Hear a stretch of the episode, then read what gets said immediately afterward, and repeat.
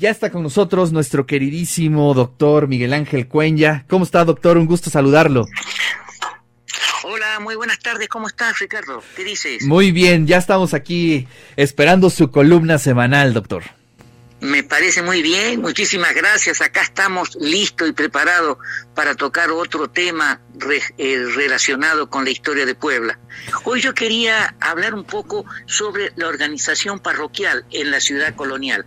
La semana pasada estuvimos hablando de los barrios y junto con los barrios hay que analizar y tocar el tema de la organización eh, parroquial que va mucho más allá o tenía una serie de eh, presencia más allá del aspecto meramente de carácter religioso.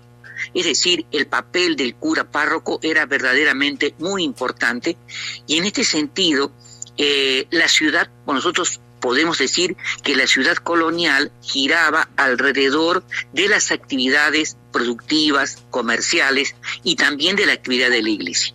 Y en relación con esta última, se puede señalar que la vida en los barrios giraba en torno al templo. Y si nosotros hablamos del templo de Santa, del templo de Santa Ana, del templo de San Antonio, es decir, de la mayor parte de los templos este, eh, barriales y es justamente donde los párrocos elevaron muchas veces su voz en defensa de pobres, de los desvalidos feligreses o también de los acomodados habitantes. El papel desempeñado por la Iglesia podemos decir que fue de enorme trascendencia y la actividad eclesiástica se implementó desde el púlpito eh, o la parroquia. En ese sentido, las parroquias eh, en cualquier ciudad colonial jugaron un papel esencial hasta finales del siglo XVIII. Eh, un papel muy importante en el proceso de la articulación entre el centro y los barrios. Y en este sentido, la división parroquial significó, de alguna manera, la expresión de una superestructura administrativa religiosa y funcional que tendió a organizar todas las referencias religiosas y en no pocos casos, y eso es lo importante, sociales, de una comunidad de base física común que sería la jurisdicción parroquial. Las jurisdicciones eclesiásticas tuvieron a lo largo del periodo colonial una gran importancia a través del sistema parroquial, nosotros podemos decir que el Estado virreinal detentaba un control directo sobre la conducta de la población de las zonas urbanas y suburbanas. Y la Iglesia, no nos olvidemos, que asentaba los tres hechos más importantes del alma eh, de un hombre, que sería el bautismo, es decir, el nacimiento, el matrimonio y la muerte llevaba registros detallados de bautismo, de casamiento, de defunciones, y además los templos fungían como ya nosotros lo hemos dicho en otras oportunidades, como los únicos camposantos reconocidos en los centros urbanos.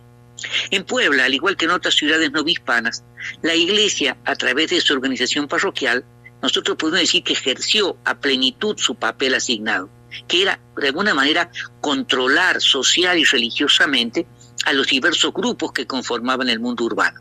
Como intermediaria entre los hombres y Dios, se encargaba de actividades tan importantes como elevar plegarias por la salvación del alma o para calmar la ira divina en caso de calamidades, terremotos, epidemias, inundaciones, digamos, todos estos procesos a los cuales nosotros hemos estado haciendo referencia en otros momentos. Como responsable del bienestar de sus feligreses, los señores curas representaban a su grey ante las autoridades virreinales y municipales para pedir servicios públicos para los barrios para defender legalmente en juicio sus feligreses, obligar a la caridad en épocas difíciles como sequías, malas cosechas, inundaciones, ¿eh? y de allí que en la sociedad colonial las parroquias tuvieran tanto peso y su jurisdicción fuera punto de referencia tanto para la iglesia como para los parroquianos y las autoridades civiles. En la Nueva España, la organización parroquial, nosotros podríamos señalar que tuvo una extensión territorial muy extensa, totalmente diferente a la de Europa, en donde las parroquias eran muy pequeñas, ¿eh? muy pequeñas. Aquí estamos hablando de jurisdicciones muy amplias, como enseguida voy a hacer eh, referencia, a jurisdicciones que sobrepasaban ampliamente lo que era el espacio estrictamente urbano. A nivel urbano, eh, superaban en ese sentido, como decía recién, el contorno urbano e incorporaban el amplio espacio rural que circundaba la ciudad. Y en los siglos XVII y XVIII, Pueblo de Los Ángeles se encontraba dividida entre el Sagrario Metropolitano y cinco parroquias. El Sagrario Metropolitano cubría casi la totalidad de la antigua eh, traza de la ciudad, 106 manzanas, por lo que su jurisdicción, que era, eso sí, sería el único caso de una parroquia, el Sagrario Metropolitano, que era totalmente urbana, que se extendía sobre el sector más densamente poblado de la ciudad, que concentraba en la primera mitad del siglo XVIII no solo a las principales actividades económicas, religiosas, culturales y político-administrativas, sino también a poco más del 50% de la población. Ahí se conjuntaban mayoritariamente españoles y mestizos que eh, conformaban, podríamos decir nosotros, eh, junto con indígenas y con castas, este, la población del centro de la ciudad.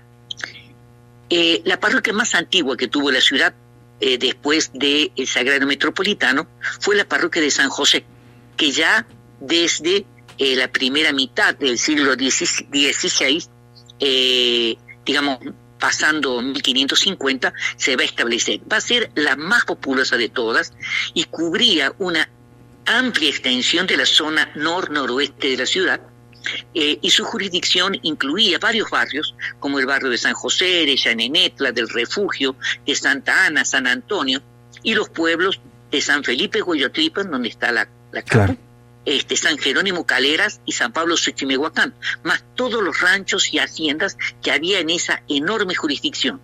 Era, podríamos decir que después del Sagrado Metropolitano, la más antigua y poblada, al mismo tiempo que era la más integrada a la ciudad, al centro de la ciudad, ¿no? Desde el punto de vista de su composición étnica, nosotros podemos decir que a nivel urbano era una parroquia mestiza, pero si nosotros lo incorporábamos, todos los pueblos, que incorporaba, nosotros íbamos a decir que tenía una mayoría de población indígena.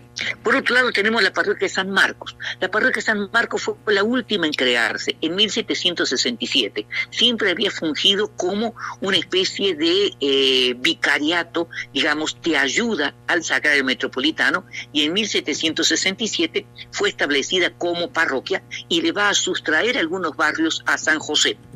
Eh, como por ejemplo el barrio de Santa Ana y San Pablo Naturales. Esta era la parroquia más pequeña de todas. Después tenemos la parroquia San Sebastián, que comprendía los barrios de San Sebastián, Santiago, San Diego, San Matías, San Miguel, así como ranchos y molinos.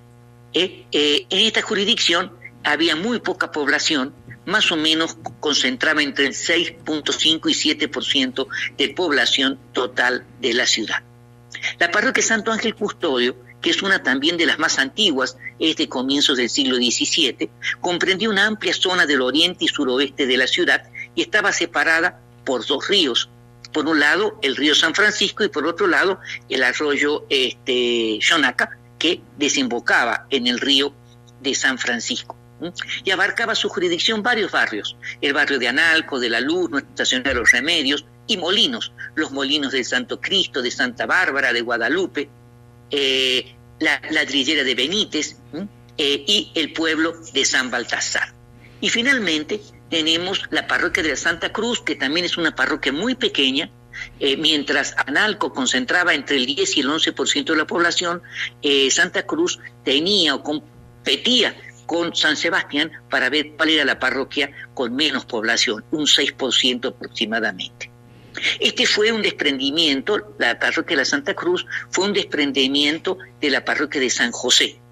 Eh, y en 1681 se va a fundar la parroquia de Santa Cruz. Y estaba ubicado justamente eh, entre el río San Francisco y el arroyo Xonaca, nada más que hacia el norte.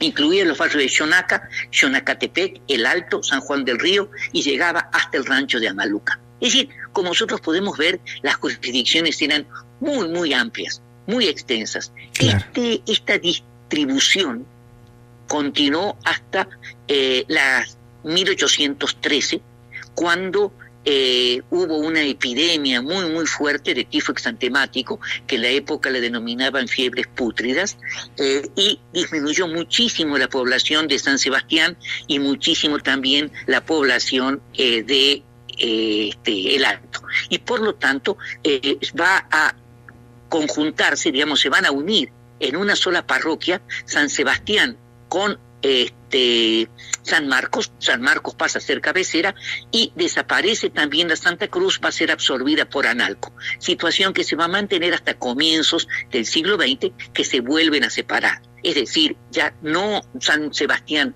no vuelve a ser parroquia, sino surge Santiago ¿eh? como cabecera parroquial y vuelve a separarse Santa Cruz de Analco. Es decir, como nosotros podemos ver, este, el papel desempeñado por las parroquias han sido sumamente importantes en la medida en que los curas defendían verdaderamente a los parroquianos, ¿no? Es decir, levantaban la voz y le elevaban cartas, eran gente muy preparada los párrocos, ¿eh? Verdaderamente. Pues era lo que le daba prácticamente la estructura social, ¿no? Claro, digamos, eh, y además había un control muy fuerte sobre la sociedad eh, digamos, eh, no nos... Para bien y para mal, ¿no? Para bien y para mal. Yo siempre les he comentado a, mis alumnos justamente una situación que en una sociedad que no había policía urbana, bueno, ya en el siglo XVIII lo va a haber, en la segunda mitad, cómo controlar socialmente a la sociedad. Y en ese sentido, el papel más importante lo desempeñaba el señor cura, la confesión. Ahí el señor cura se enteraba de quienes cometían atropellos, quienes cometían, quienes cometían un robo, él los llamaba y obligaba, si no los podía denunciar. Es decir, había un control social, pero había otra institución de la iglesia que, de la cual se habla muy mal, lo cual, por supuesto, tampoco la podemos defender, que me estoy refiriendo a la Inquisición, y la Inquisición justamente funcionaba como un tribunal social. ¿En qué sentido? Es decir, en el siglo XVII, por ejemplo, en el siglo XVIII va a perder peso, pero en el siglo XVI, sobre todo en el siglo XVII, una este, muchacha, por poner un ejemplo, eh, enamorada, había, digamos, este, le habían pedido la prueba de amor y el novio que tenía el compromiso había desaparecido. Y la muchacha se, tenía derecho a presentarse ante la Inquisición. A ¿Ah, sí? Claro. Oh, qué maravilla. Porque había un compromiso y ella había perdido su honorabilidad. Y la Inquisición buscaba al susodicho, lo atraía y lo obligaba a confesarse. Es decir, si él se había comprometido a casarse, lo obligaban a casarse, si no lo metían preso. Maravilloso, ¿no? Maravilloso. sí, porque, digamos, este, y eh, muchas veces eh, digamos, le habían prometido matrimonio a una doncella, pero bueno, lo que pasa es que ese joven le había prometido también matrimonio a dos o tres. ¡Y qué escenario tan terrible! entonces la, Inquisición determinaba... ¿Qué se hacía en esos casos, doctor? ¿Cómo? ¿Qué se hacía en esos casos? No, buscaba y determinaba quién era la primera, a ah. quién de las muchachas le había ofrecido matrimonio por primera vez, eh, eh, antes que las otras, y lo obligaba a casarse con esa. Con la primera con la primera. Entonces, bueno, eh, es una manera también de organizar todo, toda la sociedad. Posteriormente, ya en el siglo XVI, la situación se modifica, eh, hay un proceso de secularización de la sociedad muy importante con las reformas borbónicas, la ciudad a finales del siglo XVIII se divide en... Eh, hay una distribución administrativa en cuarteles, la ciudad de Puebla se divide en cuatro cuarteles mayores y 16 cuarteles menores, en donde va a haber ya un control por parte del ayuntamiento eh, sobre la, la, población y sobre la sociedad y la iglesia comienza a ser dejada de lado, ¿no? Porque vamos, el Estado monárquico comienza a hacerse cargo de las tareas que le correspondían. Pero bueno, entonces ya estamos hablando de una serie de cambios muy importantes que corresponden a la segunda mitad del siglo XVIII. Doctor, pues le agradezco muchísimo. Este, cada día aprendemos más con usted y eso es magnífico. La audiencia lo, lo agradece también muchísimo. Y pues le mando un fuerte abrazo y nos escuchamos la próxima semana.